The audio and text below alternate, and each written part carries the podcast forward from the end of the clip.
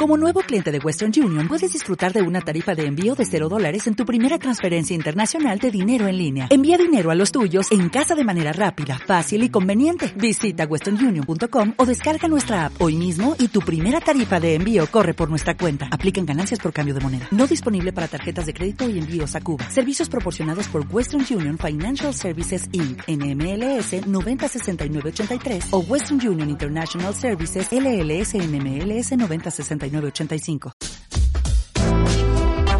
Informativo UPV. Informativo Viernes 13 de noviembre de 2020.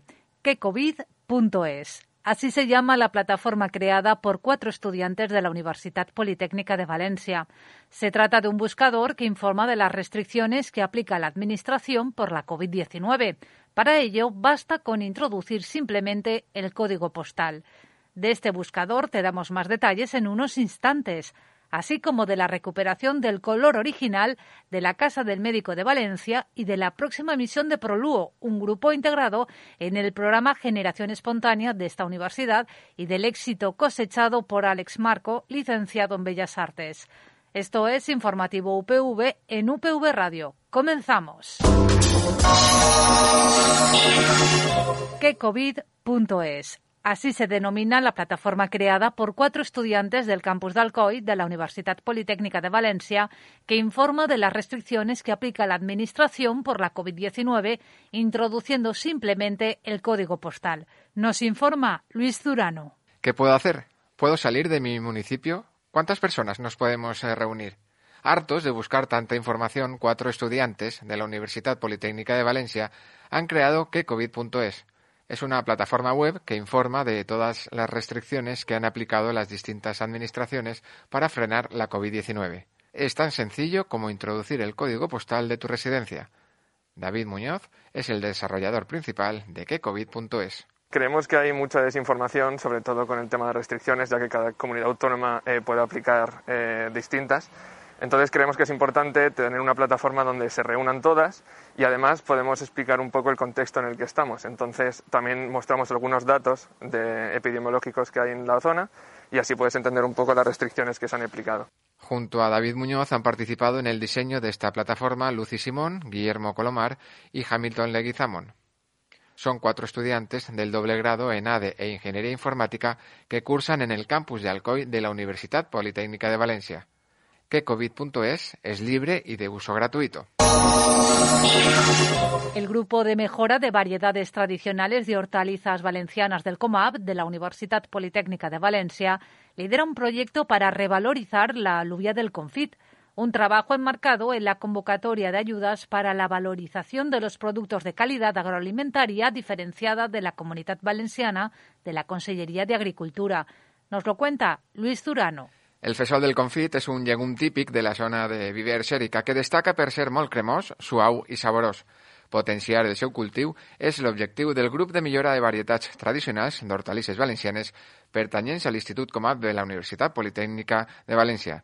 Salvador Soler és el coordinador del grup. Actualment la cultiven quatre llauradors amb fins comercials, és a dir, no és només per autoconsum, i la cooperativa de Viver o l'Eica Serrana del, de Viver pues, ha fet una tasca important en els últims anys centralitzant la producció i intentant obrir un mercat, intentant eh, que este producte se, se consolide en el mercat. Des dels seus laboratoris, els investigadors del COMAP treballen per rellançar aquest llegum i posicionar-lo com un producte de qualitat, oferint informació de gran interès als agricultors. Veure quins factors poden limitar la rentabilitat, com malalties, enfermetats. Després eh, estem a punt de crear una associació de productors a l'Úbia de Confit per a pues, que mitjançant aquesta associació puguen captar subvencions per a investigar en més coses, centralitzar la producció i la comercialització. Des del COMAP UPB i la cooperativa oleícola serrana del Palància s'ha desenvolupat a més un reglament de qualitat per al fesol del confit, primer pas per a aconseguir la marca de qualitat Comunitat Valenciana. A més, impulsaran també la futura Associació de Productors i Comercialitzadors del Fesol del Confit. Distints objectius que van tots en el mateix camí de treure informació que permetisca als llauradors consolidar el seu cultiu i, i, i fer-lo pues, més rentable i a banda posar en el mercat com un producte diferencial de qualitat. El projecte, finançat per la Conselleria d'Agricultura, s'emmarca dins de l'objectiu general d'estos investigadors per recuperar varietats hortícoles valencianes de gran tradició. De nou, Salvador Soler.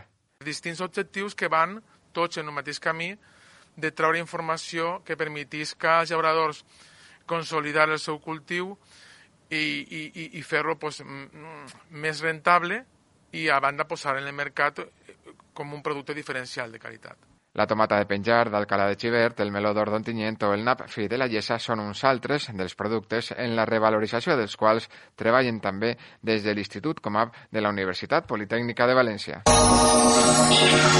Se ha recuperado la policromía propia de la arquitectura ecléctica del autor, el arquitecto valenciano Javier Goerlich, con los colores siena y gris piedra. Historia, ciencia y tecnología, tres pilares para sostener la paleta cromática que mira al pasado, para restaurar el presente. Nos lo cuenta Carmen Revillo. Historia, ciencia y tecnología, tres pilares para sostener la paleta cromática que mira al pasado para restaurar el presente. El color siena se hace un hueco en la avenida del puerto número 24 de Valencia. El Grupo de Investigación del Color en Arquitectura del Instituto de Restauración del Patrimonio de la Universidad Politécnica de Valencia ha participado en la recuperación del color original del Palacete de Burgos. Ana Torres Barchino es la profesora e investigadora de la UPV que lidera este trabajo. El edificio es un edificio histórico, es patrimonio y queríamos recuperar no solamente el color, sino eh, pues la tipología característica de Javier Goerlich, que es realmente el arquitecto más famoso de, de Valencia.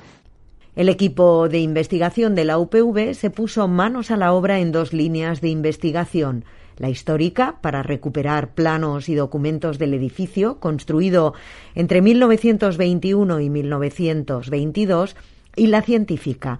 Se realizaron una serie de catas en las cuatro fachadas del edificio que se analizaron en el Laboratorio de Microscopía Electrónica de Barrido de la UPV. Con esos resultados se ha recuperado el color original. Lo que hemos hecho ha sido fielmente, eh, parte por parte, intentar elaborar pues este cromatismo que veis, que es el original, que se puso en sus inicios. Eh, al menos por lo menos las muestras nos indican científicamente que es así. El Palacete de Burgos es de los pocos chalets de principios del siglo XX encargados directamente por una mujer, María Burgos Romero, viuda de Felipe Olmos Cremades. Ella heredó la empresa de maderas que estaba ubicada detrás del edificio. El arquitecto por la UPV, Javier Hidalgo, realiza la restauración del palacete, arquitectura patrimonial de la ciudad es una propiedad privada que se destinará a vivienda. Más cosas en informativo UPV en UPV Radio. Limpiar el mar de microplásticos aprovechando la actividad marítima mediante un filtro innovador. Este es el objetivo que ha marcado Proluo, grupo integrante del programa Generación Espontánea de la Universidad Politécnica de Valencia. Se trata de un equipo multidisciplinar dedicado y focalizado al desarrollo de la solución que ha denominado Blau y que espera poner en funcionamiento este próximo verano. Nos lo cuenta Laida Frasquet. El océano se ha convertido en un gran contenedor de basura. Según los últimos informes publicados, más de 11 millones de toneladas de plástico terminan en nuestros mares cada año. Por ello, se precisan compromisos y soluciones para resolver un problema de vital importancia para el planeta. En este contexto nació Proluo, un grupo integrado en el programa Generación Espontánea de la Universidad Politécnica de Valencia, que está convencido de que conseguir un mar libre de microplásticos para mantener viva la vida en él y en la Tierra será una inspiración para tomar iniciativas más sostenibles. Por y para ello, durante este curso académico, el alumnado de la UPV que forma parte de este proyecto se ha propuesto desarrollar Blau. Se trata de un filtro innovador e hidrodinámico que recogerá microplásticos, aprovechando la actividad marítima existente en el mar Mediterráneo. Están trabajando en ello y ya tienen fecha para su puesta en funcionamiento. Será el próximo verano de 2021. El filtro se adherirá a barcos aprovechando así las travesías que realizan los ferries, buques, barcos pesqueros, cruceros y otras embarcaciones Aparte de eficiente, desde Proluo también se han preocupado por no dañar las especies marinas, por lo que han diseñado un sistema antipeces incluido en el dispositivo. Proluo se puso en marcha el pasado curso académico y está compuesto por una decena de estudiantes de diversas disciplinas. Cabe recordar que desde el año 2014 la Universidad Politécnica de Valencia promueve la realización de proyectos gestionados por su alumnado, Muchos de ellos cuentan con la tutorización o el apoyo del profesorado de esta institución académica, englobados en el programa Generación Espontánea. En la actualidad, más de 40 grupos de diversas áreas científicas, culturales, tecnológicas integran esta plataforma y el alcance de los resultados obtenidos ha superado el entorno universitario, logrando repercusión no solo en el ámbito nacional, sino también internacionalmente. Paisaje de Puerto Vallarta es el título de la obra ganadora de la segunda Bienal María Isabel Comenge. Su autor es el valenciano Alex Marco, licenciado en Bellas Artes por la Universidad Politécnica de Valencia, quien realizó esta obra durante una estancia en México. Nos lo cuenta Carmen Revillo. El negro es su color y la pintura abstracta su estilo. Alex Marco, licenciado en Bellas Artes por la Universidad Politécnica de Valencia, ha ganado el primer premio de la segunda Bienal Isabel Comenche. Paisaje de Puerto Vallarta es el título de la obra ganadora. Son dos cuadros de gran formato en blanco y negro de tinta china sobre papel. El artista visual Alex Marco explica su obra. Yo creo que actualmente lo que más anhelo realmente es poder realizar otra vez la facultad teniendo las ideas más claras, pero creo que eso en la época de facultad no puedes tenerlas hasta que no tienes una experiencia y una trayectoria posterior. Alex Marco, nacido en Valencia en 1986, estudió en la Facultad de Bellas Artes de la UPV, acabó en 2009 y al año siguiente cursó el máster universitario en producción artística, también en la Universidad Politécnica de Valencia volvería a pasar por la facultad. Son unos cuadros que produje a raíz de unos bocetos, de unos dibujos que iba tomando en unas vacaciones en el momento de, que estuve produciendo allí, en la costa oeste, en Puerto Vallarta, en la costa oeste de México.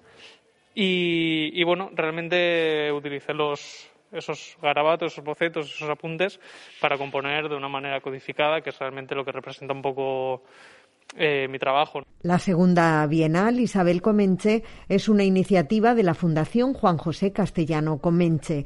Destina 22.000 euros en premios para fomentar la pintura de artistas emergentes nacidos o residentes en esta comunidad.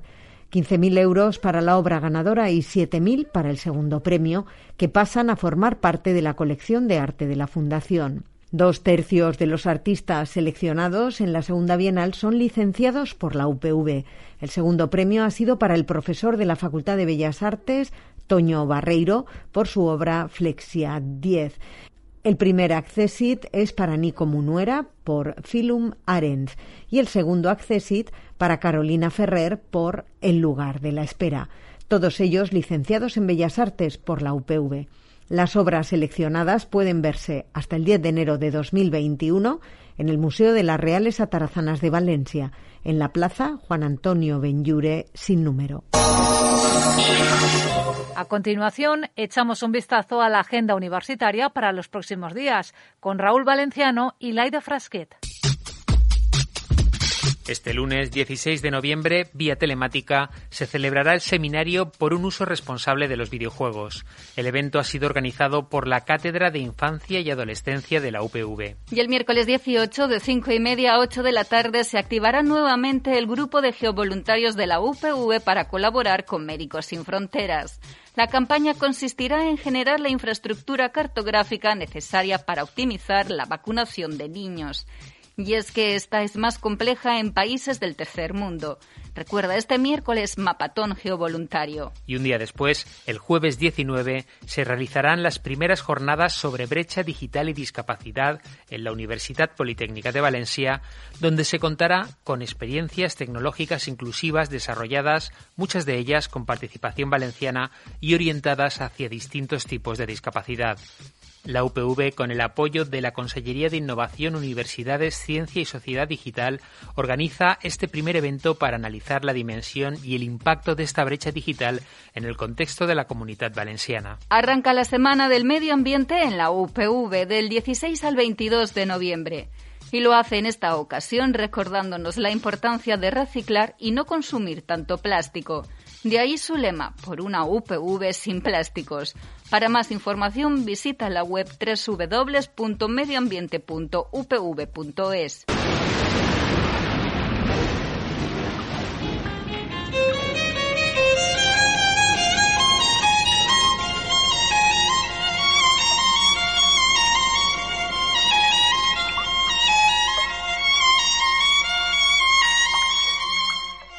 Durante este fin de semana, en la comunidad valenciana predominarán los intervalos nubosos.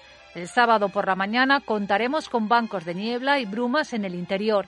Las temperaturas sin cambios o el ligero ascenso, registrándose máximas de 19 grados y el domingo las temperaturas subirán notablemente y tendremos de nuevo intervalos nubosos.